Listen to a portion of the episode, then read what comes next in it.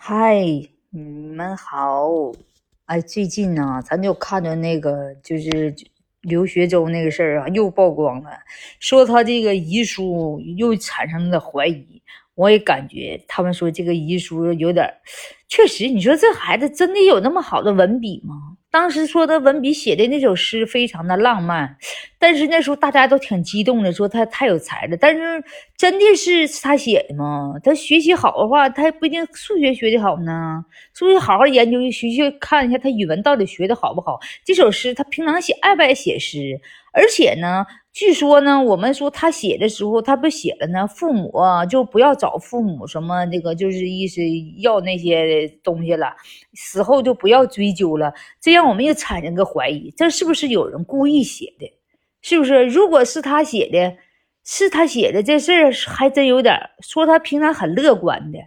啊，对，死之前的头一天晚上还跟他们别人说，我不会死去的，我不会怎么怎么死的，这下我们就怀疑了哈。他当时死之前说，这晚上就是那个呃一点多呀，十二还还聊天呢啊，完了过了几个小时就没有了，就是让我们产生了怀疑哈，可能是他人杀害，也可能是旁边有人，嗯，指使他是什么喝药啥，这事儿我觉得这警方啊任务可重喽。警方真的好好调查一下呀，给我们这些观众啊、这些听众朋友啥呀一点交代呀！这个事儿，这玩意可不是一般的事儿啊！啊，这是一个小小的生命啊，他还不是自杀的话，那别要是他杀的话，这罪名可太大了。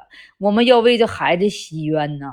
如果是他自杀，可能我们只能觉得惋惜；但是如果是他杀，那天理不容，是不是朋友们？天理不容啊！这么一个小孩子啊，青春的年华，做刚刚呢上的那个学校，学的习还这么好啊，呃，对生活还充满了希望。如果是他杀，那他作为这个他父母啥的，我觉得有点太不对了哈。如果他杀，我觉得这跟他的父母还是有关系的。谁这么恨这个孩子呢？